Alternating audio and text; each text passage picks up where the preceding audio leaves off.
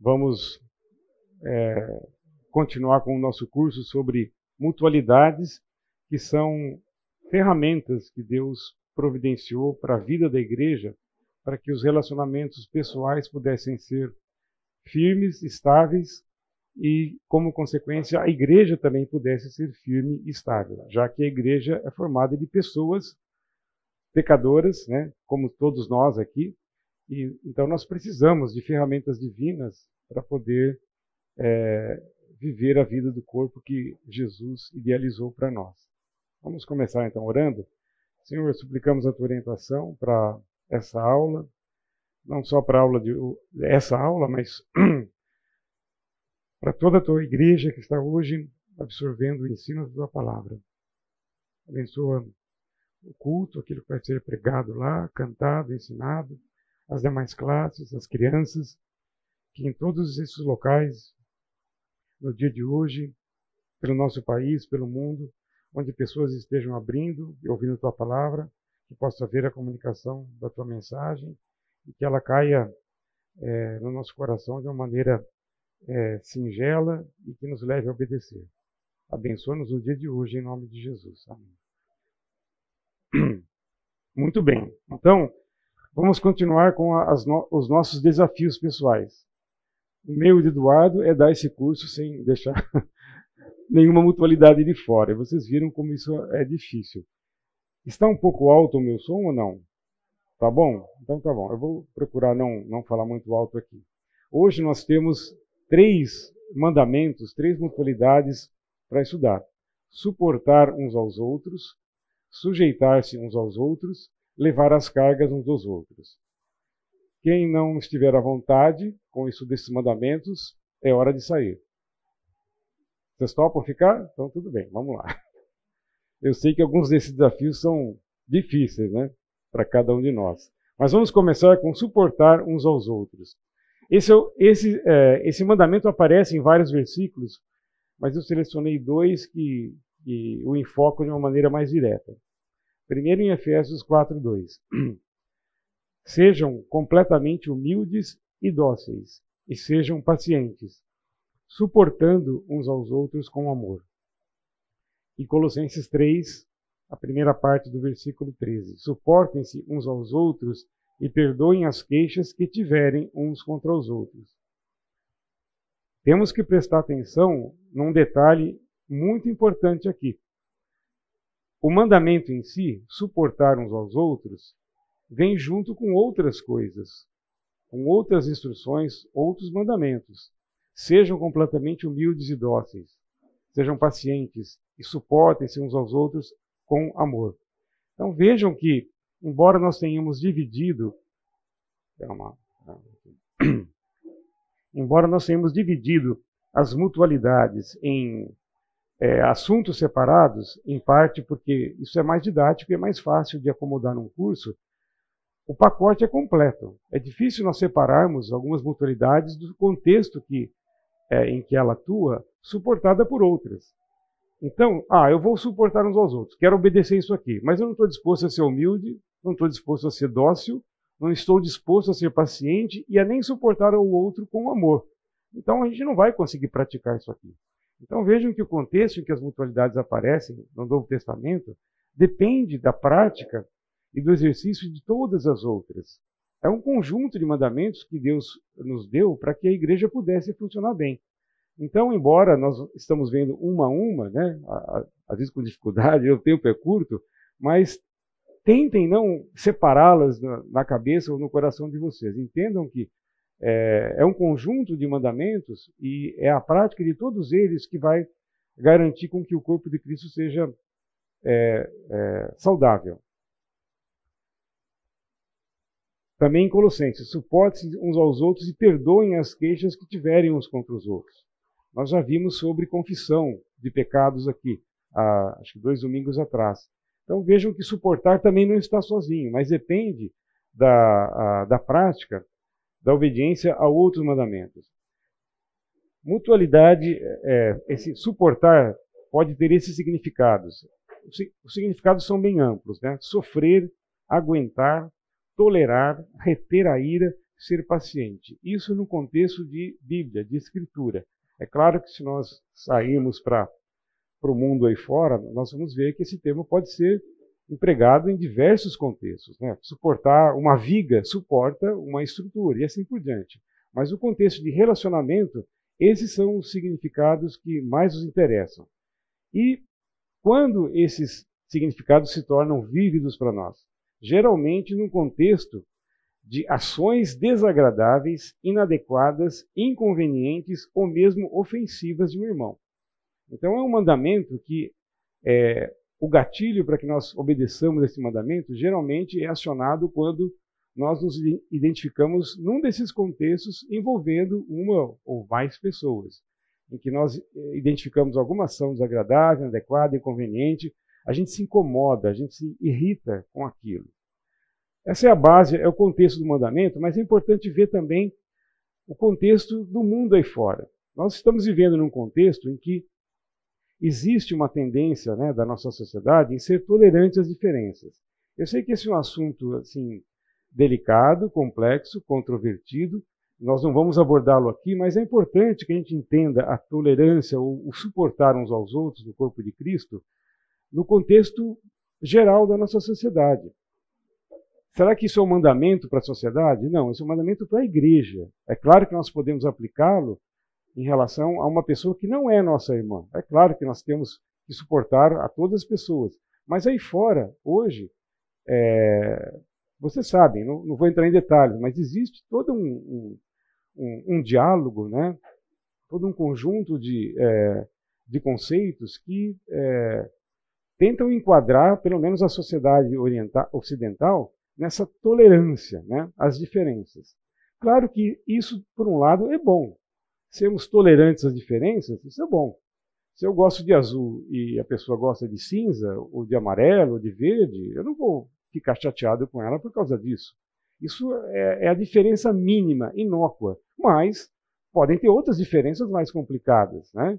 O time de futebol, o partido político, é, sei lá, o, o comentarista. Então, tem várias razões que podem levar pessoas a encarar e se confrontar com diferenças. E ser tolerante às diferenças pode ser uma coisa boa. Eu tenho que ser é, tolerante, por exemplo, à questão é, é, é, racial. Eu não posso me incomodar se uma pessoa pertence a um grupo étnico diferente do meu. Imagine, nem pensar nisso. Né? Aquilo não deve me incomodar. Né? Para muitas pessoas isso incomoda e a gente sabe as implicações práticas que isso tem. Mas o que nós podemos é, é, entender dessa, dessa relação é que, geralmente, numa tendência mais recente da sociedade, é que existe uma tendência a suprimir a verdade em prol de uma tolerância exacerbada. É, ah, melhor ficar quieto. Em prol da correção política, eu não vou falar nada. Eu vou tolerar a pessoa.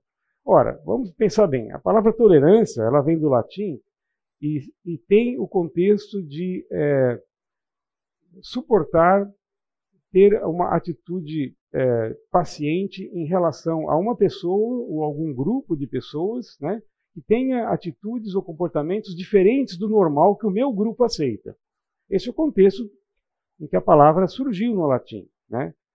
E é claro que é impossível separar a palavra tolerância de alguma coisa ruim.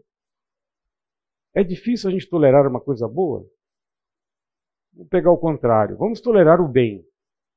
Alguém fala isso? Ninguém fala. Por quê? Porque o bem é o bem. É, ele é, existe o pressuposto de que o bem em si mesmo não, não há por que ser tolerado, a não ser por uma pessoa que seja doentiamente má. Mas na nossa sociedade hoje nós temos que nós estamos vendo o uso da palavra tolerância para coisas que não são necessariamente o bem, são coisas que diferem da, da, da, da opinião moral, da opinião é, cívica, ética de alguns grupos. Então é nesse sentido que a nossa sociedade está usando o termo tolerância. E nós temos que, biblicamente, não cair no risco de ser permissivo quando está envolvido o pecado. A gente não pode ser indulgente para com o pecado. Tolerar uma diferença de opinião, uma diferença de, de opinião política, de credo religioso, isso é bom, mas no seio da igreja, o irmão faz alguma coisa, nós vamos, que a gente identifica que é pecado, a gente vai tolerar isso, falar, não, politicamente eu quero ser correto, não vou falar nada, né? Vou tolerar o irmão. Ah, ele é diferente, ele pensa de uma maneira que está errada, mas é diferente da minha, não tem problema, eu vou tolerar isso aí. Não é bem assim. Então, a gente tem que ter uh, aquele equilíbrio de viver como crentes num mundo que tem seus padrões próprios, e muitas vezes é, de modo diverso do que a igreja adota. Então, nós temos que clamar a Deus por sabedoria para saber suportar uns aos outros no contexto da igreja e como lidar com as nossas questões sociais que clamam e que envolvem também tolerância nos mais diferentes contextos e sentidos. Então, eu sei que não é fácil ser cristão é, no mundo de hoje, como acho que sempre foi, mas de qualquer maneira a gente tem esse desafio e a nossa dependência de Deus. Mas o termo suportar uns aos outros, ele foi usado para manter a unidade no corpo de Cristo. Eu vou ler agora vários é, versículos que convergem para isso. Façam todo o esforço para conservar a unidade do Espírito pelo vínculo da paz. Nós não podemos esquecer que, como pecadores, nós vamos ter diferenças, inclusive na igreja. Diferença de opinião, de, de modo de trabalhar, modo de ação, sobre várias questões da vida e da própria igreja. Mas, quando Paulo uh, exorta que nós nos esforcemos, é porque ele sabe que isso não é fácil. Né? Não é fácil a gente ser tolerante, não é fácil a gente procurar conservar a unidade do Espírito. A igreja só vai funcionar bem dentro do plano e vontade de Deus se houver unidade de espírito entre as pessoas e elas mantiverem esse vínculo da paz. Um outro texto que aponta para a necessidade de suportar uns aos outros, com a necessidade de preservar os relacionamentos pessoais em momentos de crise. E esse versículo de Provérbios 17:9 é muito instrutivo para isso. Aquele que cobre uma ofensa promove amor, mas quem a lança em rosto separa bons amigos. Todos nós já passamos por experiências assim que a gente considera que é melhor engolir o sapo, né? Do que, às vezes, perder a amizade com alguém ou, ou causar algum azedume no relacionamento.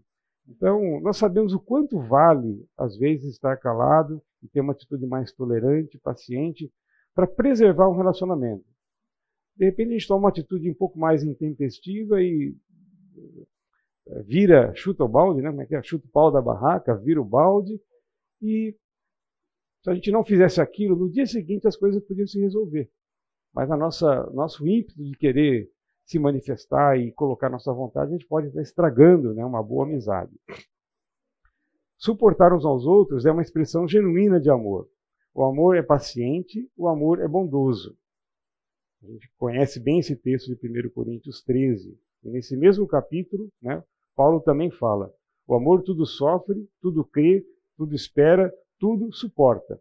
Então vamos lembrar do mandamento de Efésios: né? suportar uns aos outros com amor. Então é, é quase impossível a gente querer cumprir esse mandamento sem a presença do amor alimentando, né, dando é, é, energia para que a gente consiga é, suportar o irmão nas suas falhas, nas suas deficiências e tudo mais. Também suportar uns aos outros é útil porque nos ajuda a controlar a ira. Tiago 1,19 fala: Meus irmãos, tenham isso sempre em mente. Sejam todos prontos para ouvir, tardios para falar, tardios para irar-se. Então, ouvir, esperar para falar, esperar para se irar, para se irar, às vezes pode ser um ingrediente muito importante para na manutenção de um relacionamento saudável no seio da igreja. E Tiago foi muito sábio, né, quando quando falou isso, porque é a prática do nosso dia a dia, né? Sempre que a gente opta por esperar um pouquinho mais para falar, né, é, desviar um pouco a, conversa, esperar a poeira sentar, às vezes a gente vê o lucro, né, o resultado positivo dessa atitude. Mas quando a gente acende é, né, é, o estopim, é uma questão de tempo e a coisa explode rapidamente. Então, suportar uns aos outros é útil porque nos ajuda a controlar também a ira. Também porque Deus é tolerante para conosco. Se Deus é o nosso exemplo, então, e Ele foi tolerante no relacionamento com o seu povo ao longo da história, por que não nos mirarmos no exemplo de Deus? Vejam esses versículos em Salmos. Salmos 78, 38 e 39. Contudo, ele foi misericordioso, perdoou-lhes as maldades e não os destruiu. Vez após vez, conteve a sua ira, sem despertá-la totalmente. Essa atitude de Deus para com um povo rebelde que ilustra bem esse mandamento de suportar uns aos outros. Traz esses elementos de misericórdia, de perdão, de é, acolhimento, de contenção da ira. São os ingredientes que acompanham o mandamento de suportar uns aos outros. Também em Salmo 145, 8. O Senhor é misericordioso e compassivo, paciente e transbordante de amor. E outro versículo agora no Novo Testamento, em 2 Pedro, o Senhor não demora em cumprir a sua promessa, como julgam alguns. Ao contrário, ele é paciente com vocês, não querendo que ninguém pereça, mas que todos cheguem ao arrependimento. Então, se o nosso Deus tem esse é, atributo na sua personalidade, na sua essência, isso tem que ser um motivo de é, exemplo para nós. Nós temos que nos animar e Deus tinha todo motivo para se irar contra nós e não nos suportar. Ele teve vários motivos. Né? A gente sabe que o povo de Israel foi para ele um motivo de, é, é, de, de, ira muitas vezes. Né? Quantas vezes Deus quis destruir o povo e Moisés falou: peraí, né? calma, né? Claro que Deus não iria destruir, né? mas Moisés teve aquele papel de lembrar né, do amor, da compaixão de Deus em tirar o povo do Egito. E Deus ouviu Moisés, falou: Não vou destruir o povo. Né? E ao longo da história, é, quantas vezes o povo se afastou de Deus e Deus o jogou na mão, nas mãos dos inimigos, é, por conta de idolatria, por conta de se afastar da, do seu conselho. Mas Deus sempre foi paciente. E Ele é paciente conosco, com a igreja hoje. Aí vem a pergunta, tá tudo bem, é um mandamento, tá claro, eu entendi, tem base bíblica, né? tem todos esses versículos dando apoio a esse mandamento, mas até quando eu devo suportar? Eu acho que é uma pergunta bastante pertinente na nossa experiência, porque afinal a gente sabe que relacionamento humano é algo complexo. E o que acontece com uma pessoa pode ser uma experiência diferente para outra. Então todos nós temos o nosso calcanhar de Aquiles nessa área de suportar uns aos outros. Mas até quando eu devo suportar?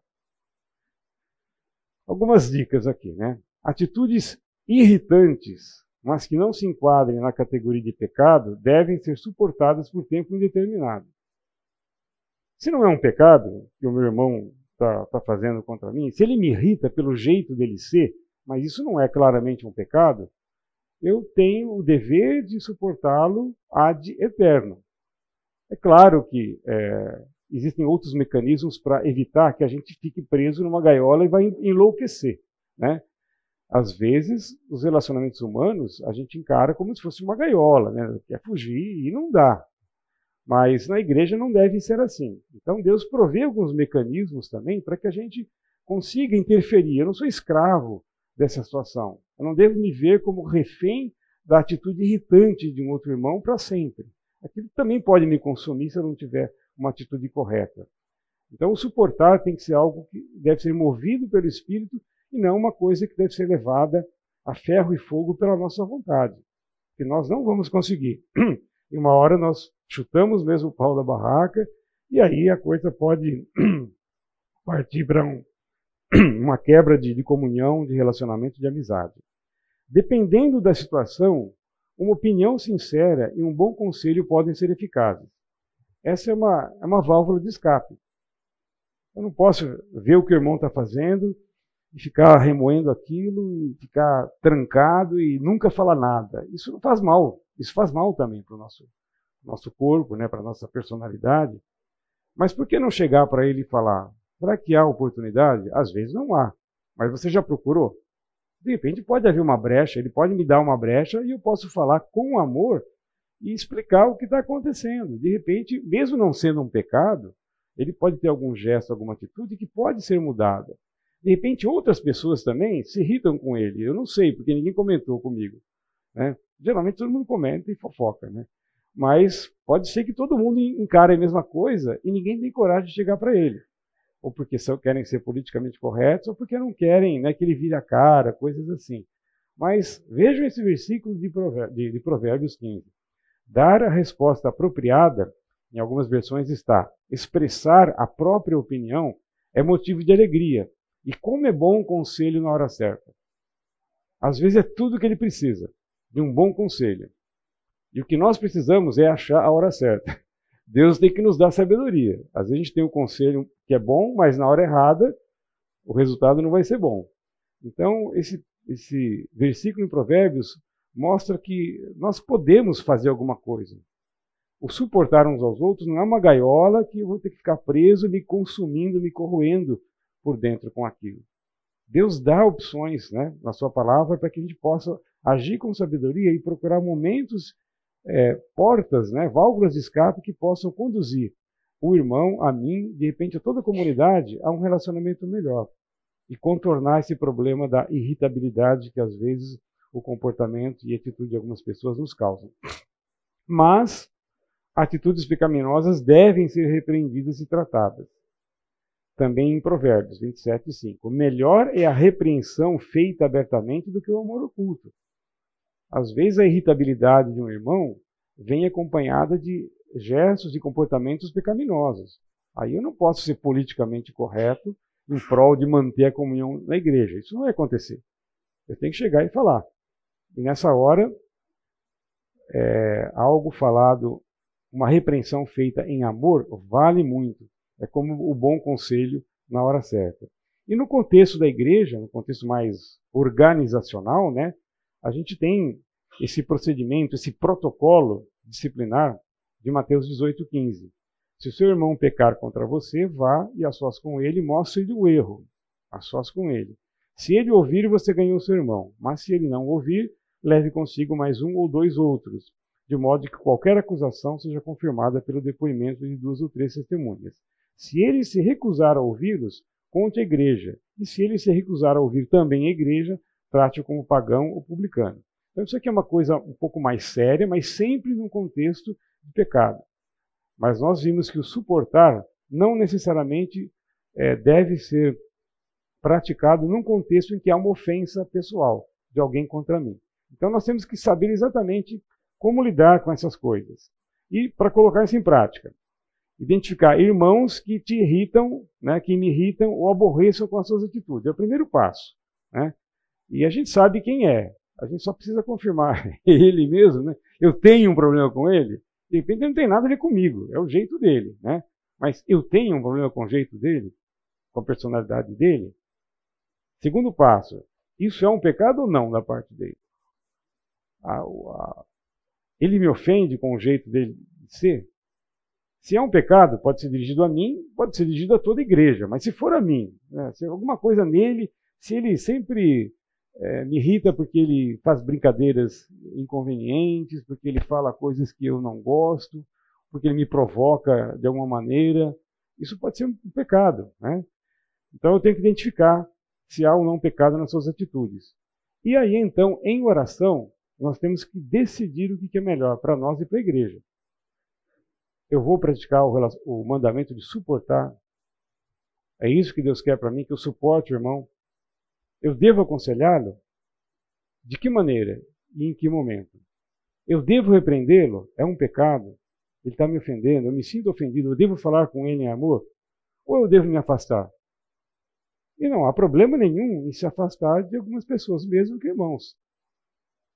Eu não estou falando nada assim herético aqui, espero, mas nós somos livres para decidir de quais pessoas nós podemos ter um relacionamento mais íntimo ou não. Eu conheço vários de vocês. Com alguns eu tenho algum relacionamento mais íntimo, com outros menos íntimo, com alguns eu conheço só, e tem gente que acha que eu nem conheço. Então, a igreja é isso, principalmente uma igreja grande como a nossa. Nós somos obrigados a conhecer todas as pessoas no mesmo nível e intensidade de relacionamento. Isso é difícil. Talvez pessoas como o Oswaldo, né, o, o, Wagner, pastores que estão é, preocupados com a, a, saúde do rebanho, têm que estar atentos mais a esse aspecto.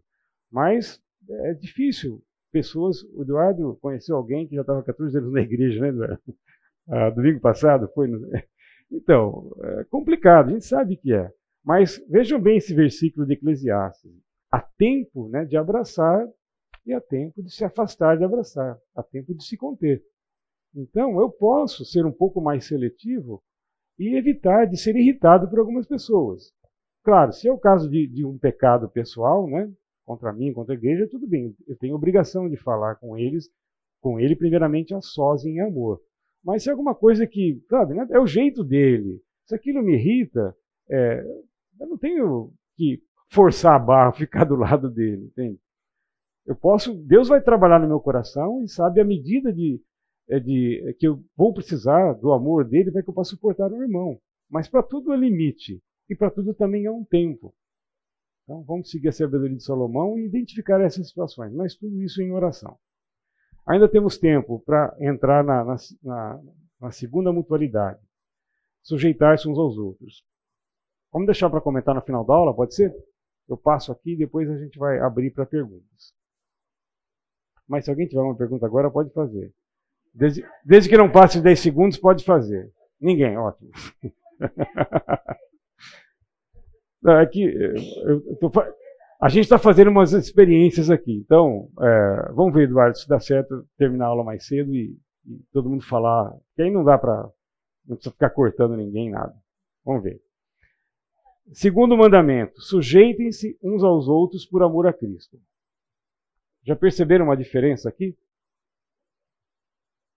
Suportar uns aos outros. Como é que era o mandamento de Efésios? Suportem uns aos outros em amor, com amor. E aqui, sujeitem-se uns aos outros por amor a Cristo. Qual é o objeto do amor nesse mandamento anterior, suportar? É o outro. Suportem uns aos outros com amor. E qual é a referência do amor aqui? É Cristo. Por que essa diferença? O sacrifício a ele. Por nós a gente não iria conseguir sujeitar. Eu, eu, é, eu devo suportar um irmão, mas eu só posso fazer isso com amor. Eu devo me sujeitar a algo, a alguma pessoa, nós vamos ver vários exemplos aqui, mas não necessariamente eu amo essa pessoa. Mas eu faço isso por amor a Cristo. Nem tão pouco conviver também, senão obrigado. Mas percebe a diferença? O suportar uns aos outros envolve um relacionamento que obrigatoriamente tem que amar o outro, senão vai ser muito difícil para mim cumprir apenas na teoria. Mas sujeitar uns aos outros é um tipo de mandamento que exige uma obediência, mesmo que eu não ame a pessoa. Mas a minha referência é Cristo. Vamos ver se isso fica mais claro é, nos próximos slides aqui. Então essa mutualidade, ela existe né, é, contexto de autoridade da igreja. Nós vamos ver dois contextos importantes aqui. O primeiro deles é no contexto de autoridade da igreja. Então, o que significa isso? É um reconhecimento e submissão voluntária à autoridade exercida pelo irmão ou pela irmã, de modo que os ministérios da igreja, bem como os relacionamentos pessoais, se desenvolvam de modo eficaz. A igreja, como qualquer organização é, humana, no seu aspecto humano, a igreja é divina, mas no aspecto humano, ela é uma organização. E para que uma organização exista, é preciso, entre outras coisas, de hierarquia, né, de funções diferentes, de autoridades, de um certo nível, né, de uma hierarquia de autoridade. Então, quando Deus idealizou a igreja né, e a fundou através de Jesus, ele pensava numa organização que funcionasse com autoridades também. E existem autoridades na igreja.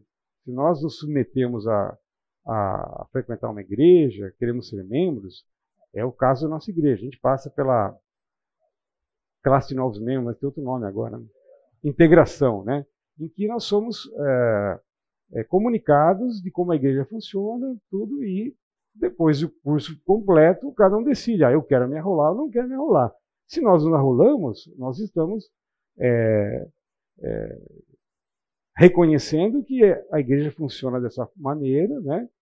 É, existem essas autoridades na igreja, os ministérios também, de alguma maneira, são é, coordenados por pessoas que têm funções específicas. Então, existe uma, uma, um nível, né, uma cadeia hierárquica e funcional dentro da igreja. Então, é, sujeitar-se implica em reconhecer essa, essa cadeia de autoridade e estar submissa àqueles a quem eu devo estar. Mas, isso é uma atitude interior que é básica para que a igreja funcione bem. Eu tenho que reconhecer que a cadeia de autoridade existe, não porque é, eu quis, ou porque alguém quis, mas é o próprio Deus instituiu isso.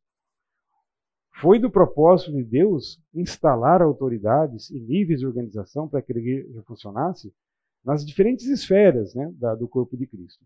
Então, quando eu reconheço que isso vem de Deus, aí eu entendo que, opa, então peraí. Então, eu tenho que obedecer esse mandamento, porque é algo que Deus idealizou para que o corpo de Cristo funcione bem. Quer eu goste ou não da pessoa, concorde ou não com os métodos de trabalho dela, eu posso até sugerir, dar opiniões, conversar, mas ela foi uma, é uma autoridade estabelecida dentro da igreja. E eu tenho que é, obedecer essa autoridade como membro da igreja. Mas tem um outro contexto também, que é o contexto do relacionamento pessoal. Então, fora do contexto de autoridade eclesiástica, né, a sujeição mútua pode ser experimentada na igreja como uma deferência ao irmão ou à irmã. E olha esse texto de Filipenses como ele é bem instrutivo nisso. Nada façam por ambição egoísta ou por vaidade, mas humildemente considerem os outros superiores a você mesmos, a vocês mesmos. Aqui não está é, implícita a ideia de uma autoridade na hierarquia da igreja. Aqui é o relacionamento de cristão com cristão, de pessoa com pessoa, independente do papel, da função que ele ocupa na igreja. Considerar os outros superiores a si mesmo é uma forma de sujeição, não é? É claro que isso não vem é, por esforço próprio. De novo, o Espírito Santo tem que nos levar a cumprir esses mandamentos. Mas não façam nada por ambição egoísta ou por vaidade. E a gente vê muito disso na estrutura hierárquica secular. Então, todos nós que trabalhamos em organizações que têm níveis hierárquicos, a gente sabe que às vezes a feira de vaidade se instala, né? E como a gente sofre com isso e vê outras pessoas sofrendo por conta da vaidade e ambição de alguns colegas de trabalho. Mas na igreja isso não deve acontecer. Pelo contrário, humildemente considerem os outros superiores a vocês mesmos. Não nesse aspecto de estrutura hierárquica, mas, sabe, é, é diferente. Você achar que um irmão, uma irmã é, é superior a você, você está se rebaixando. Independente de se ela ocupa um cargo ou não, você ocupa um cargo ou não, isso independe no relacionamento pessoal. Então nós vemos dois contextos aqui. Um de é, organização funcional da igreja, que é algo que foi estabelecido por Deus, mas no relacionamento um a um, nós também encontramos essa, esse mandamento, essa necessidade de nos sujeitarmos uns aos outros. Alguns exemplos né, de submissão e sujeição mútua que nós encontramos na palavra.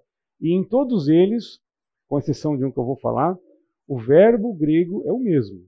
Tá?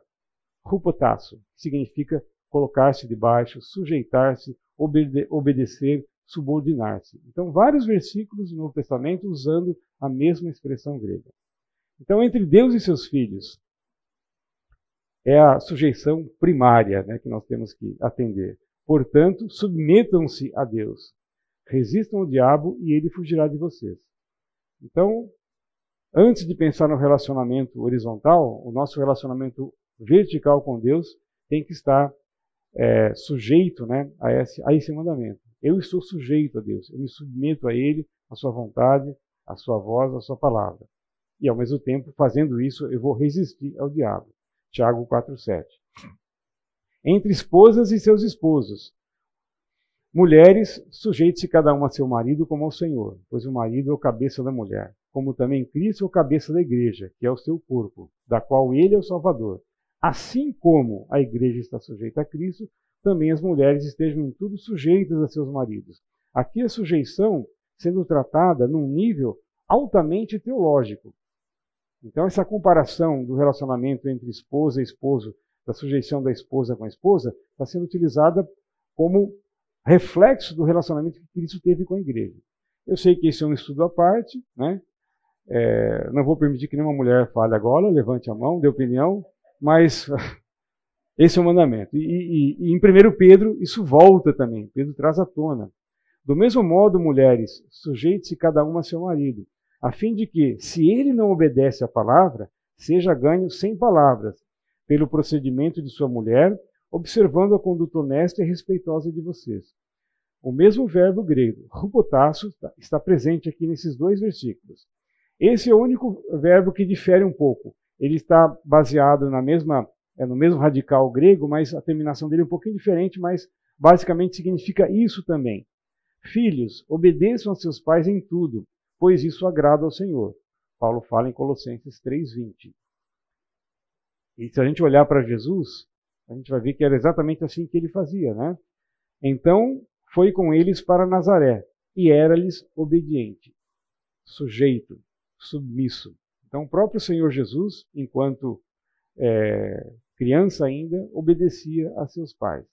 Eu sei que esse é um mandamento que é, todos nós pais gostaríamos de ver cumprido na vida dos nossos filhos, mas nem sempre assim. A gente lida com um coração humano que é rebelde desde pequeno. Então, é, não é simples a gente aplicar isso nessa, nesse relacionamento entre pais e filhos. Esse também é difícil de aplicar, né? Entre cristãos e as autoridades instituídas. Todos devem, rupotaço, sujeitar-se às autoridades governamentais, pois não há autoridade que não venha de Deus. As autoridades que existem foram por eles estabelecidas. Paulo fala em Romanos 13, 1 e, e, primeiro, e Pedro, em 1 Pedro 2, 13 e 14, também coloca a mesma ideia, a mesma necessidade. Por causa do Senhor, sujeitem-se a toda autoridade constituída entre os homens, seja o rei como autoridade suprema, seja os governantes como por ele enviados para punir os que praticam o mal e honrar os que praticam o bem. Da mesma maneira que a sujeição das mulheres aos maridos, esse é um tema que geralmente sempre traz assim é muita discussão, né? É, todo mundo quer falar, todo mundo tem uma opinião, mas é injusto, não sei o que e tal. Está aí. Né? A gente não tem tempo para entrar nesses detalhes da palavra agora, mas vejam que é, é, o mesmo exemplo que é dado aqui. Então, até agora vimos uma e meia, falta mais uma e meia, espero que dê tempo. Mas as outras vão ser um pouco mais curtas. Então vamos para o intervalo para a gente ter um tempo de discussão depois. Da mesma forma que a igreja tem uma estrutura é, hierarquizada para que ela possa funcionar bem, principalmente igrejas grandes como a nossa, né? E, e, e, no seio da igreja são autoridades que funcionam, que foram investidas de autoridade pela, pelo, pelo corpo pastoral para que a igreja possa funcionar. É, nós vemos aqui em, em 1 Pedro que também essa estrutura existe na, na cadeia de autoridades a, a qual a gente tem que estar sujeito. Né? Sujeitem-se a, a toda autoridade constituída entre os homens, seja o rei como autoridade suprema, seja os governantes como por ele enviados. Então veja que na época de Pedro, o rei ficava em Roma, né? era o imperador romano. Mas Pedro ficava numa província, longe de Roma. Mas o imperador enviava governadores né, para que pudessem representá-lo naquela província. Então, é um exemplo né, assim, muito é, simples, né? É fácil de identificar, de como funciona a cadeia de autoridade, seja na, na, no contexto de, de um Estado, de nações, como também na igreja.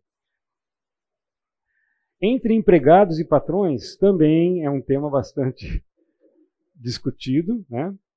mas o, o mandamento bíblico é, é, claro, tanto por Paulo como por Pedro. Pedro é, 1 Pedro 2,18. Escravos, sujeitem-se, que também é a palavra servos, né, no grego. Escravos, sujeitem-se a seus senhores com todo o respeito, não apenas aos bons e amáveis, mas também aos maus. Então a gente já sabe que como é difícil a sujeição em alguns contextos, né? Paulo fala em Tito: ensine os escravos a se submeterem em tudo a seus senhores. Ambos tinham a mesma visão bíblica, a mesma interpretação daquilo que Deus queria que a igreja usasse para que pudesse funcionar bem. E vejam que aqui o contexto está até fora da igreja, está extrapolando o ambiente eclesiástico. Né? Afinal, quando ele falava para escravos, é, muitos deles cristãos, ele sabia, é, Pedro sabia que é, muitos desses escravos pertenciam a senhores que eram maus, não necessariamente bons e amáveis. Né? E Paulo também fala disso. É, entre cristãos e seus líderes espirituais. Paulo fala em 1 Coríntios 16, 15 a 16. Vocês sabem que os da casa de Estéfanes foram o primeiro fruto da Acaia e que eles têm se dedicado ao serviço dos santos. Recomendo, irmãos, que se submetam a pessoas como eles e a todos que cooperam e trabalham conosco. Nós não sabemos até que ponto, né, possivelmente, essa, é, esse trabalho que Stefanas fazia, né, como de sua casa, talvez não tivesse a mesma estrutura é, dos serviços que hoje nós prestamos na igreja, os diversos voluntários que trabalham e ajudam na igreja. Mas, de qualquer maneira, Paulo reconhece a necessidade de recomendar que os crentes de Coríntios se submetessem a pessoas como Estéfanas e os da sua casa, que cooperam e trabalham conosco. Então era uma recomendação, é um mandamento, mas está dentro do mesmo espírito de sujeitar-se uns aos outros submetam, e aqui é a mesma palavra, rupataço, né, em grego, a pessoas como eles e a todos que cooperam e trabalham conosco. É um bom conselho, uma boa recomendação. Obedeçam aos seus líderes e submetam-se à autoridade deles, diz o autor de Hebreus. Eles cuidam de vocês como quem deve prestar contas. Obedeçam-lhes para que o trabalho deles seja uma alegria, não um peso, pois isso não seria proveitoso para vocês. Então é a sujeição bíblica é, é, expressa né, no relacionamento entre é, cristãos e os líderes que tomam conta, que cuidam, que zelam pelo crescimento espiritual deles. Entre jovens e adultos, da mesma forma, jovens sujeitem-se aos mais velhos. Aqui é uma sujeição consciente, né? a gente não está falando aqui de pais e filhos, geralmente dependendo da idade, o filho tem que obedecer porque o pai falou. Às vezes o filho não tem consciência do porquê que tem que obedecer, porquê que aquilo é importante, mas tem que obedecer. Mas entre jovens e mais velhos, jovens são pessoas já um pouco mais adultas do que crianças, pelo menos deveriam. Né? Então aqui é um chamado para que essa sujeição seja feita com, um, um, com a consciência de que esse mandamento de Deus traz benefício para o corpo de Cristo. Tá, é, só uma palavra para tentar esclarecer um pouco essa relação entre submissão e obediência. Nós já vimos que obedecer é um dos significados de é, submissão, de rupotasso, no grego. E eles são diferentes na essência. Por quê? Porque é possível obedecer sem ser submisso. Todos nós já experimentamos de alguma maneira isso, por exemplo, no, uh, na, na vida profissional. Às vezes você não concorda com o que o chefe está falando, você acha injusto, você acha errado, é, alguém vai sofrer por causa disso, senão você mesmo, mas ele é seu chefe e naquela estrutura organizacional você tem que obedecer. Senão, você vai infringir uma regra básica do relacionamento profissional. Os chefes mandam, os chefes colocam as ordens, colocam as instruções, e os empregados têm que obedecer. Qualquer organização humana tem que funcionar assim. O exemplo máximo disso é o exército. Ninguém questiona. No, no, trabalho, você pode até questionar, dependendo da situação do chefe, você tem liberdade para questionar, momento certo para fazer isso. Mas é uma regra básica. Se você não concorda, você está fora. Né? Então é possível você obedecer, mas sem ser submisso no coração. Da mesma maneira, é possível desobedecer sendo submisso. E o exemplo mais claro que nós temos disso é quando os apóstolos são chamados a a dar explicações ah, lá no, no Sinédrio, né? lá no, no, no conselho do, dos líderes religiosos da sua época. Então, chamando-os novamente, ordenaram-lhes que não falassem nem ensinassem em nome de Jesus. Mas Pedro e João responderam: Julguem os senhores mesmos se é justo aos olhos de Deus obedecer aos senhores e não a Deus. Pedro e João reconheciam a autoridade daqueles homens, mesmo sendo eles os responsáveis é, pela morte de Jesus. Eles não responderam: Quem são vocês? Por trás dessa pergunta, quem são vocês? Existe uma insubmissão, uma rebeldia básica, que não reconhece a autoridade.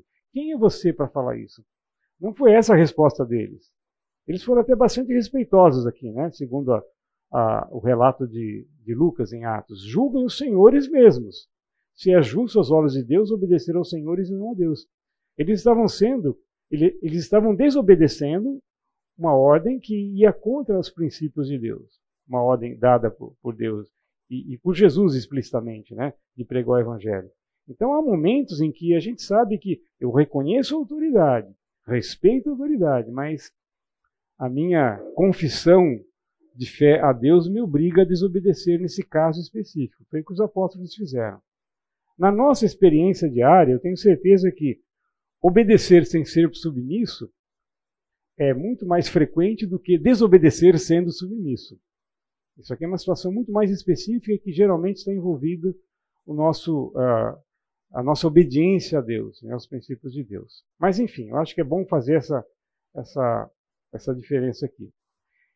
E para terminar, entender que essa submissão, embora ela seja um pouco é, vista por alguns como meio antipática, né? Não, topo isso, eu quero estudar mais porque eu não concordo com isso. Tudo bem, vocês podem pensar isso. A ideia desse curso é, é mostrar a, a, importância desse, dessa mutualidade, mas eu entendo que isso aqui é, é, é assunto para um, um curso próprio. Então, infelizmente, a gente não vai poder cobrir todos uh, uh, os assuntos e subtemas disso. Mas uma coisa nós concordamos: viver em sujeição mútua cria um ambiente propício onde a igreja pode crescer em comunhão e onde o Espírito Santo encontra liberdade para formar o caráter de Cristo em nós. Independente das divergências que nós temos em relação a esse mandamento bíblico, ou, é, ou das experiências que nós acumulamos e que definem a nossa maneira de pensar, essa é uma verdade a qual nós devemos nos sujeitar. Se Deus estabeleceu esse mandamento, é porque o corpo de Cristo vai funcionar melhor dessa maneira, e o caráter de Cristo vai ser formado em nós. E por último, a última mutualidade da, da aula de hoje: levar as cargas uns dos outros. O fardo, né, o peso, carga tem esse sentido, né? Mas eu queria começar primeiro falando sobre como é, o mundo, a sociedade em geral, encara essa questão de levar as cargas uns dos outros. Minha vida é complicada. Cantar é meu compromisso. Só levanto meio-dia e ninguém tem nada com isso. Tem muito homem esperto que não trabalha, só engana. Para mim se chama domingo todo dia da semana. Enquanto o assalariado vai vivendo estressado, eu levo a vida no esquema. A vida é assim mesmo, cada um com seus problemas. Alguém já ouviu essa música? Não? Poxa, eu também não, mas eu achei que todo mundo conhecia, porque eu não conhecia uma música, tudo bem, eu não, curto isso, mas eu achei que vocês conheciam. Também não. E, e, João Carreiro não deve ser parente do Oswaldo, né? Não, né? Senão ele poderia cantar se ele estivesse aqui. Você conhece né, a música? Não. Mas, mas com certeza todos já ouviram essa expressão. Cada um com seus problemas, não ouviram? Isso sim. A música pode ser que não. Mas eu só achei essa música porque tinha essa expressão contida. Mas essa é a maneira de pensar de muita gente. Cada um com seus problemas. Vire-se, dane-se, entende? E por aí vai. E é, é, assim a maneira como as pessoas funcionam, como o mundo funciona. Quer falar alguma coisa? Então, é, se algum dia alguém conhecer aí João Carreiro e Capataz, é. Por fim, o mandamento: levem os fardos pesados, cargas, uns aos outros, e assim cumpram a lei de Cristo. Paulo fala em Gálatas 6,2. Bom, vamos começar então a, a, ver qual que é o significado disso. Né? Por que, que existe esse mandamento? É, será que as pessoas de fato têm cargas ou não? Levar a carga do irmão é o mesmo que tomar sobre nós a dificuldade, o problema ou a circunstância opressiva dele, como se fosse de nós mesmos, esforçando-nos no sentido de aliviar o problema. Tem muita gente que faz isso e nem é cristã, nem é crente. Todos nós conhecemos pessoas assim. No nosso ambiente de trabalho, na escola, vizinhos. Tem gente que naturalmente é, empenha e dedica a sua vida a cuidar dos fardos dos outros. Né? Às vezes tem algumas profissões que, é, em que pessoas assim se encaixam melhor, como por exemplo enfermagem, é, cuidadores de idosos que, que põem o coração e não estão vendo apenas o, o, dinheiro nisso. Mas a gente sabe que tem pessoas que a gente fica até, puxa, não é crente e, no entanto, tem assim aquele amor, aquela afeição, que é ajudar os outros, né? Mas e para nós? Será que a gente consegue identificar que o nosso irmão tem algum tipo de carga? Como, por exemplo, cargas físicas, enfermidades, fome, problemas de moradia, né? às vezes é a falta dela, né? vestuário, transporte, e a gente pode colocar várias, vários tipos de, de carga que pessoas enfrentam, que os irmãos enfrentam. Ou então aquelas cargas emocionais, falhas de personalidade, cansaço, desânimo, problemas na família, solidão, insegurança, e a lista aumenta indefinidamente se a gente dedicar mais tempo para isso. Mas também existem cargas espirituais. A falta de fé é uma carga que oprime é, as pessoas que, que, que, que, querem confiar mais em Deus, mas sentem que não podem, que ah, eu não sou ninguém e tal. Temores, né? Vários cristãos vivendo é, uma vida, às vezes, de temor por, por conta de circunstâncias externas, às vezes internas, perplexidade, ansiedade. Então, nós não estamos imunes a isso. Né? Todos nós na igreja e fora da igreja enfrentamos diversos tipos de carga. E por que Deus permite, então, essas cargas? Né? Vamos pensar um pouco nisso. Em primeiro lugar, porque nós não estamos imunes às dificuldades da vida. Alguém lê João 16, 33? Os versículos agora dessa parte da aula eu vou pedir para vocês lerem. Tá? Mas isso não substitui as perguntas que vocês podem fazer. Tá? Vocês vão ler, mas eu não vou considerar isso como, como participação. Tá? Vocês podem perguntar depois também. Essas coisas que tenho dito, para que tenhais paz em mim. No mundo passais por aflições, mas tem bom ânimo, eu venci o mundo. Então Jesus sabia muito bem que o fato das pessoas entregarem a vida a Ele é, e ganharem a eternidade e um novo relacionamento com Deus não iria isentar as pessoas das dificuldades da vida. Então, quando ele fala, no mundo tereis aflições, é, a gente sabe que a única coisa que, que muda é a quantidade e o tipo de aflições, mas todos nós vamos ter algum tipo de aflição, mais cedo ou mais tarde, em diferentes graus de intensidade. Também Paulo fala em, em 2 Coríntios 7, 5 a 6 que é, as nossas cargas são uma maneira de aprendermos a depender totalmente dele. Quem pode ler 2 Coríntios 7, 5 e 6? Porque chegando nós a Macedônia, nenhum alívio tivemos, pelo contrário, em tudo fomos atribulados, lutas por fora, temores por dentro. Porém, Deus, que conforta os abatidos, nos consolou com a chegada de Deus. Então veja bem o contexto. Né? Paulo chegou na Macedônia e, ao invés de, de passear de balão, balão, né?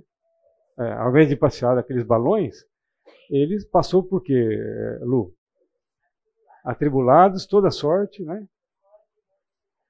Puxa, olha que situação, né? Hoje a gente vai para Macedônia para passear de balão, né? Mas Paulo chegou lá, temores por fora, por dentro, aflições, todo tipo de aflição. Mas ele reconhecia que Deus consola os abatidos, os desanimados. E no caso específico de Paulo, ele foi consolado pela chegada de Tito. Então, Paulo sabia que toda essa tribulação, toda essa angústia, né, é, ela pode ser é, aliviada por Deus. E no caso de Paulo, Tito foi o alívio que ele precisava né, para conversar, compartilhar, ter a, própria ajuda física de Tito. Então, Paulo sabia muito bem que essas cargas são úteis para nós nesse sentido. Elas nos ajudam a depender totalmente de Deus. Também as nossas cargas nos ajudam a entender que tudo coopera para o nosso bem. Esse é um versículo já que muita gente tem de cor, Romanos 8, 28. Quem pode ler? ou falar de cor.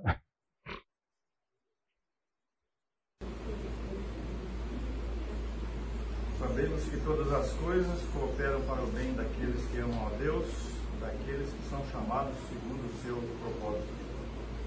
Então, se de fato nós amamos a Deus e estamos dentro do seu propósito, a gente tem que entender que isso é uma verdade. Tudo contribui para o meu bem, mesmo embora eu não tenha uma compreensão imediata disso. Às vezes a gente só vai entender que algumas coisas contribuem para o bem depois que já estamos lá na frente, depois que passamos pela aflição, enfrentamos o problema, ficamos desanimados, ficamos abatidos. Né? Depois é que, ah, foi por isso. Então, no tempo de Deus, é, essas coisas vão se encaixar na nossa experiência. Mas a gente tem que entender que isso é verdade. Mesmo que na minha experiência isso demore para acontecer, mas eu tenho que ter fé que isso é verdade. Se, se Paulo falou isso inspirado por Deus, então eu tenho que entender que tudo contribui para o meu bem. E também são oportunidades para nos envolvermos com amor na vida dos necessitados. O apóstolo João falou lá em 1 João 3, 17 e 18. É um texto que todos nós sabemos, o pessoal da, da promoção social né? usa muito, sabe de cor e aplica isso.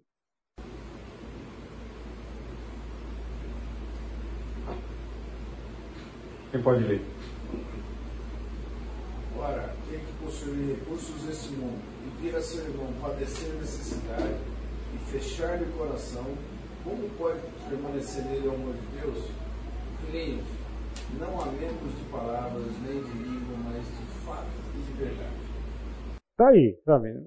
Não adianta a gente fechar os olhos para a realidade é, da igreja, do mundo, né, da nossa sociedade, do nosso país. Necessitados vamos ter sempre. Né?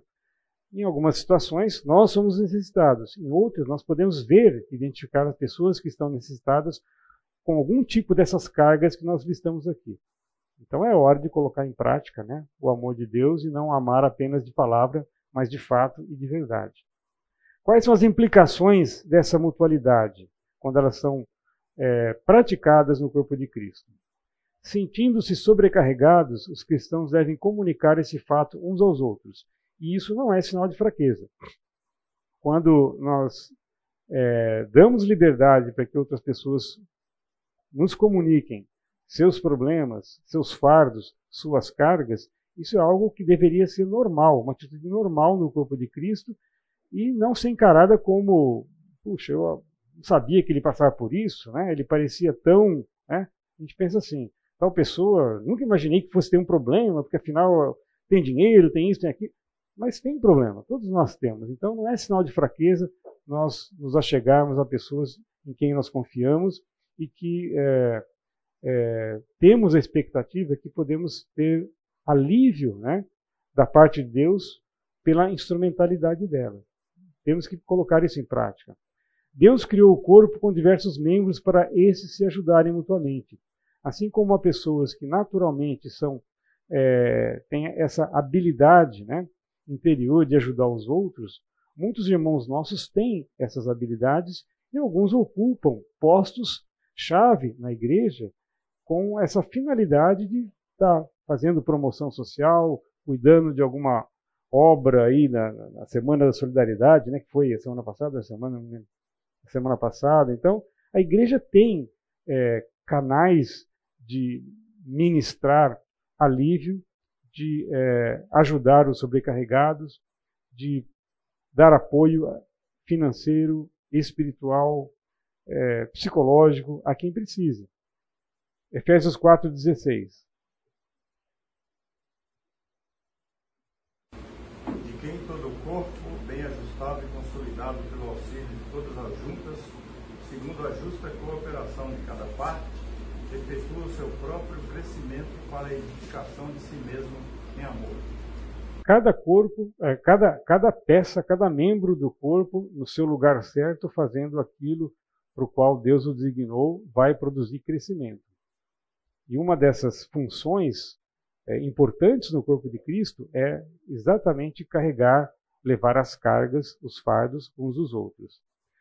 Então, uma vez identificada a carga de um irmão, os membros do corpo têm a responsabilidade de assumir parte dela, reconhecendo os limites práticos quanto à medida em que possa ajudar.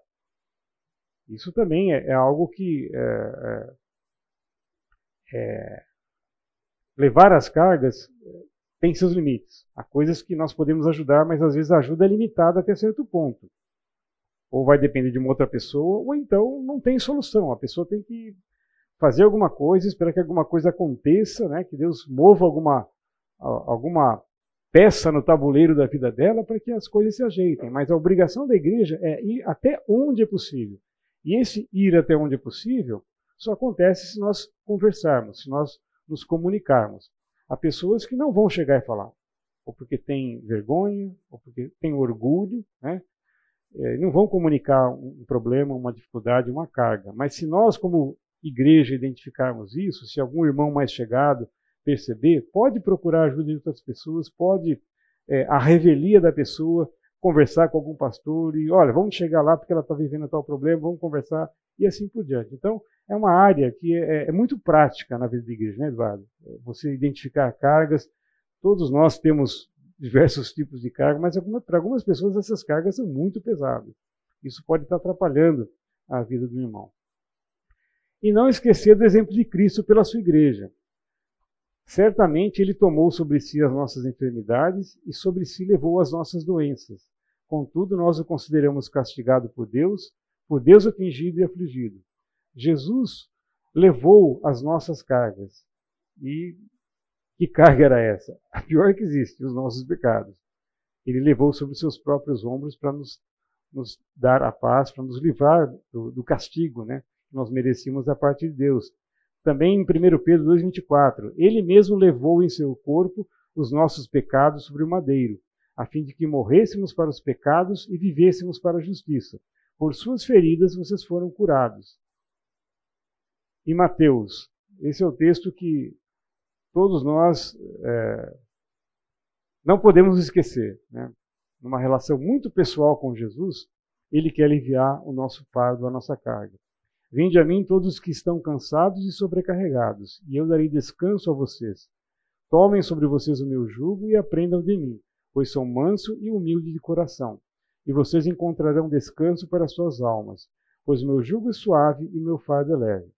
Todos nós, em algum momento da nossa vida, temos que conhecer essa realidade, de levar a, a, a Cristo a nossa carga, o nosso fardo e ver como ele vai aliviar, que pessoas ele vai mover, que circunstâncias ele vai criar para que ele possa nos dar aquele alívio que Paulo reconheceu quando Tito chegou lá na Macedônia.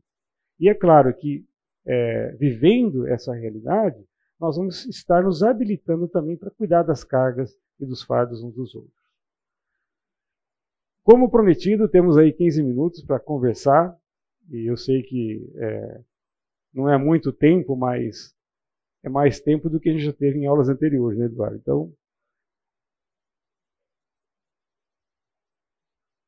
bom, vocês vão ficar calados agora, né? tá, vamos lá se levar a cara uns dos outros, a própria condição de precisar de ajuda, isso naturalmente acanha as pessoas, porque está expondo a pessoa uma fraqueza, um momento ruim que a pessoa está vivendo. Naturalmente, é mais fácil a pessoa não falar do que compartilhar. O remédio para isso é estar nos exercendo. Estão ouvindo o que está falando? Não tem microfone, não tem microfone aqui. Fala, continua. O melhor é nós fazermos, agirmos proativamente, estarmos sensíveis àquilo que passa à nossa volta. É a falta de sensibilidade que causa dano, pelo menos na, na, em alguns problemas de saúde, é isso. Você não saber que está ruim. O corpo de Cristo é um organismo cada elemento tem um, um papel. Eu preciso de estar atento àquilo que está acontecendo à minha volta dentro do corpo de Cristo para procurar ajudar a identificar cargas que algum irmão está levando para poder oferecer ajuda. Eu vejo, aprendi isso um pouco sobre o exercício da, do Ministério de Promoção Social. por vezes, é, ninguém gosta de demonstrar fraqueza. É natural, é questão de orgulho, isso é humano, mas a pessoa deve ser assistida. Então, o nosso papel no corpo de Cristo é ter, estar muito sensível, com os olhos abertos também para isso. Independente, independente se a pessoa é, comunica ou não. Né? Dá para notar quando se a gente está atento, dá para a gente ver sim que a pessoa está usando, né? Carente. Vocês podem comentar coisas também sobre é, os dois outros mandamentos que nós vimos. Né? Suportar e sujeitar-vos. Além desse. Se alguém tiver alguma experiência para compartilhar, como na, na, aula passada nós tivemos uma irmã né, que falou sobre uma experiência sobre perdão, né? Ah, foi, eu pelo menos fui muito edificado com a experiência dela. Então, se alguém se tira vontade para falar alguma coisa, alguma experiência que se encaixe nesses mandamentos, por favor, nos edifique nisso. Não, mas isso, isso, isso é pesado. Isso aí, né?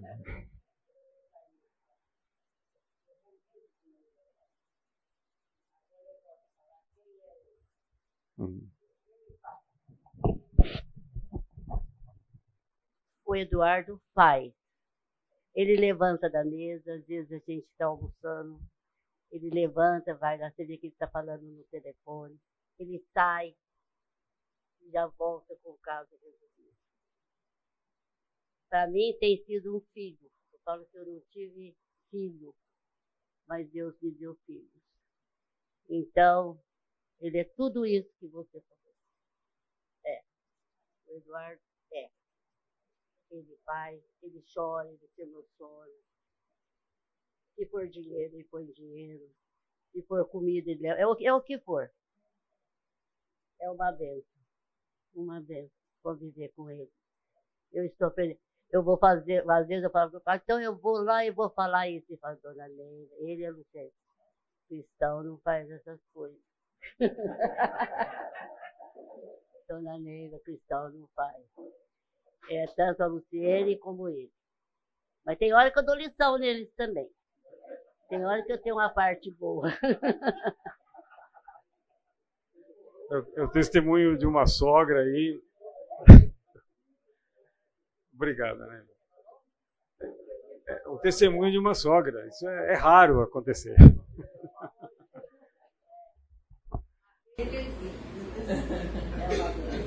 Vou olhar para ele. É, o que Deus é capaz de fazer. Certo, Quem mais quer comentar alguma coisa, falar? Pode falar, Lu. Você, você fala algo aí, né? Não, não precisa. Aquela questão da dificuldade da primeira parte lá, é, você falou que é difícil. Eu digo que é difícil ao quadrado, né? porque às vezes você quer se aproximar, você quer entrar na mesmo, mesma convicção do irmão que você, às vezes. Você precisa estar andando junto, né? Você precisa estar convivendo, mas você tem que amar o próximo. Mas será que não é uma hipocrisia? De repente você está dentro da igreja e achar que você tem que suportar e você se torna assim, um hipócrita, sabendo que não é da mesma convicção, ou não é da mesma ideologia, ou qualquer coisa desse tipo que seja, né? Você acha que isso é. Como é que é? Como é que você poderia mostrar para nós essa questão que a nossa igreja tem mil e poucas pessoas e você não consegue conhecer todo mundo, né? Que as pessoas que você convive, nem todas você consegue se caminhar junto, né? Esse negócio de suportar. Né? Alguém quer comentar? Eu ia comentar uma situação. Quando o nosso primeiro ano de casamento, é, a gente tinha uma, uma pessoa na nossa Você é difícil suportar, Maria. Não, a gente tinha uma pessoa ali na nossa comunidade, né? Que era difícil, né? Era difícil, era esse caso aí, que era difícil né? E era muito comum, às vezes se reunia o pessoal, surgiu o nome dessa pessoa, a gente malhava o coitado, né? Aí teve um dia que o Thiago, o pessoal saiu lá de casa, aí o Thiago falou assim, Lídia, se a gente orasse por esse cara, o tanto que a gente fala mal dele, ele com certeza seria uma pessoa melhor, né? Aí ele falou, ó, duas coisas que nós vamos fazer. Uma, eu não aceito que comentem mais essa pessoa aqui em casa. E duas, nós vamos orar por ele todas as noites. E eu lembro que tinha, que tinha noite que o Thiago orava, não conseguia nem falar bem, né? Mas aí foi muito, foi muito legal ver como que Deus mudou o nosso coração em relação à pessoa. Aquilo começou a incomodar. A gente estava num lugar, as pessoas falavam, já incomodava. E eu disse, não, eu não estava junto, né? Na bagunça. Então, para mim, foi uma experiência muito legal de, de, de praticar esse suportar foi oração, assim, foi chave. E, e aí, uma coisa interessante, quando a gente mudou de casa, a gente precisava de uma geladeira. Quem deu a geladeira pra gente? Ah, a pessoa. Aí eu falei assim, graças a Deus não mudou, porque ser difícil, né? Todo dia abrindo e prato. Então foi muito, uma experiência muito legal assim pra mim, assim, do nosso intestino, eu tô levando pra vida agora. Isso é difícil, gente. Olha que que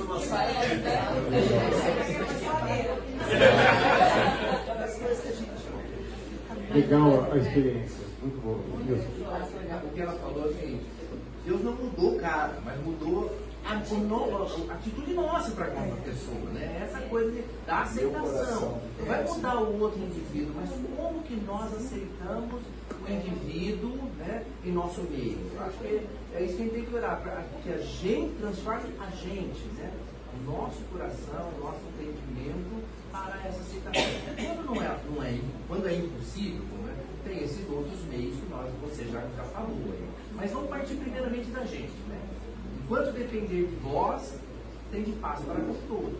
Então, depende, quando depender, vamos mudar nosso coração, Deus, não o outro. Quando a gente lê suportar uns aos outros, é, é para mim. Você suporte o outro, não é, ah, seria bom se o cara lesse isso aqui também. Não, não é assim que funciona. É a Lídia e o Tiago que estão lendo para ele. Então, Deus, primeiramente, tem que mudar o meu coração, senão, não vai. A pessoa pode nem mudar. Mas eu, eu não acho que isso seja hipocrisia, não, viu, Lu? Acho que é, você tem que achar, no caso específico de, de trabalho no corpo de Cristo, você tem que achar uma situação em que é, existe um mínimo de- de harmonia para que você e a pessoa trabalhem juntas. Se isso for impossível, com muita discrição, a gente tem que cair fora. Eu, eu acho assim, não dá, está difícil, já orei. Às vezes é uma questão prática, não é uma questão de, às vezes, como a Lídia falou, a pessoa é assim, ela faz da minha comunia, como é que eu faço para suportá-la? Mas às vezes é uma questão operacional, vocês estão juntos no mesmo trabalho. E não dá, tem que haver, alguém tem que concordar ali, né? Então, se às vezes isso é complicado e se não há intervenção de alguém, né, de, de fora, uma terceira pessoa, às vezes discretamente a gente tem que se afastar. Há tempo de abraçar e há tempo de se afastar-se de abraçar. Então, não vejo isso como hipocrisia. A gente tem que orar muito para saber como agir numa hora dessa. Às vezes é, pô, meter o joelho no chão e orar até Deus me mudar para ajeitar a pessoa. Às vezes, vou dar um conselho, vou procurar o melhor momento para isso. Às vezes, vou repreender. E às vezes, vou ficar fora e manter a minha.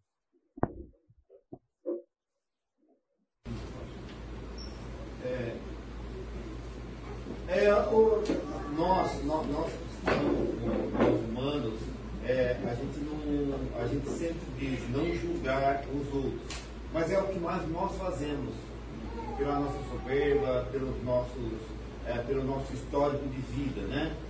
E às vezes a gente realmente encontra pessoas que têm determinados comportamentos, é, eu falo assim, é, é contrário do que ela precisava fazer na vida, é se aproximar das pessoas. As pessoas não sabem se aproximar de outro, é, ela, ela tem aquela, a, digamos, uma, uma soberba para mostrar o que ela necessita, o que ela faz. E às vezes é- essa atitude faz com que essa pessoa tenha uma carga, né? Uma carga.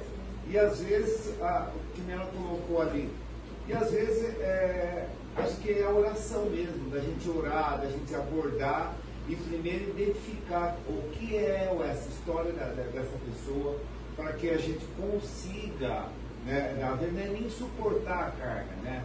Mas a gente conseguir se comunicar com ela e às vezes resolve o problema dela nesse sentido aí. Porque nós não sabemos, esse negócio do orgulho, do julgamento, eu não quero ser fraco, eu não quero é, mostrar que eu sou um mau aquela coisa toda. E às vezes atitude, essa atitude da pessoa acaba fazendo com que ela tenha uma carga. E às vezes na, na oração, na, na, na, na paciência, na misericórdia, a gente consegue resolver esse problema. Deus também pode, pessoalmente, né, tirar a carga da pessoa. Às vezes é um caso de opressão né, espiritual, e orando pela pessoa, essa opressão é removida, a carga é removida, e a pessoa tem uma, uma, uma nova maneira de ser e de agir. Então, a oração pode muito nesse efeito também. Como tudo comporta um julgamento, seja, de um lado, seja do outro, precisa ver se o outro lado também não está pensando a mesma coisa. Se não está na condição de suportar quem está do lado de cá achando que está suportando, entendeu? Então, é, não sei se eu fui. Foi claro, e, e só complementando também o que ele falou, é, na nossa atitude de, de julgar e categorizar as pessoas, a gente esquece o contexto de vida delas. Às vezes, entender como que uma pessoa chegou a ser daquele jeito que nos incomoda pode nos ajudar a resolver o problema dela. Né? Então, é aquele olhar assim meio, meio psicológico, né? de tentar entender, fazer a relação de uma coisa com coisa. Às vezes, nós queremos ser muito pragmáticos e, e, e não damos muita consideração não damos muito valor ao fato de refletir. E às vezes um pouco de reflexão nos leva a entender melhor a pessoa. Isso não quer dizer que a gente tem então que é, passar a mão na cabecinha dela falar, ah, tá tudo certo, ele é assim mesmo, coitadinho. Não. Mas é, entendendo como a pessoa chegou àquele, àquela situação, a agir daquela forma, pode nos ajudar, às vezes com um conselho, um princípio bíblico, a mudar, tirar alguma carga da vida dela e ela pode mudar a sua personalidade nisso também. Então, o, o, a vida na igreja tem essa, essa perspectiva, tem esse potencial também. Às vezes, conhecendo o contexto de vida das pessoas, é possível mexer nisso e com oração Deus pode estar removendo a carga e eliminando o problema. Mas para isso tem que ter essa atitude de inconformismo. Eu não vou me conformar em falar mal da pessoa. Eu não vou me conformar em julgá-la assim assado. E aí tomar uma atitude mais proativa. São situações complexas. Eu admito que não é simples assim, eu li pronto, acabou. Mas Deus pode nos ajudar nisso. Um pouquinho da predisposição, né? Você coloca, você mostrou aí é, é, Filipenses 2, 3 e 4. Né? Como, é que, como, é que vai, como é que você espera a primeira abordagem? Até você não precisa julgar a pessoa, né? basta você é, viver e, e, e obedecer o que está escrito ali. E, por outro lado, também, quando ele fala de humildade, eu, eu, total sentido para total harmonia, pensando que Deus fala que vai escolher o orgulhoso. Acho que de todas as características do ser humano, acho que a pior que eu vejo em termos de, de, de, de castigo por parte de Deus, palavras mais duras, é o orgulhoso. Então, quando ele fala de questões de ser que o outro é, ele pensa que o outro é melhor que você, indo contra a natureza humana. Você está indo contra a natureza humana. É. Muito bem, gente. Espero que Deus possa estar nos abençoando nisso aí. Ao longo da semana a gente possa estar refletindo nisso. Luciene, você pode nos dirigir a Deus com oração?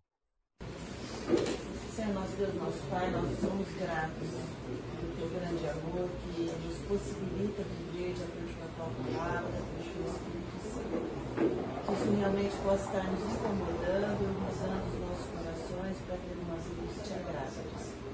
Fica conosco no restante desse dia. Eu te agradeço em nome de Jesus. Amém. Amém.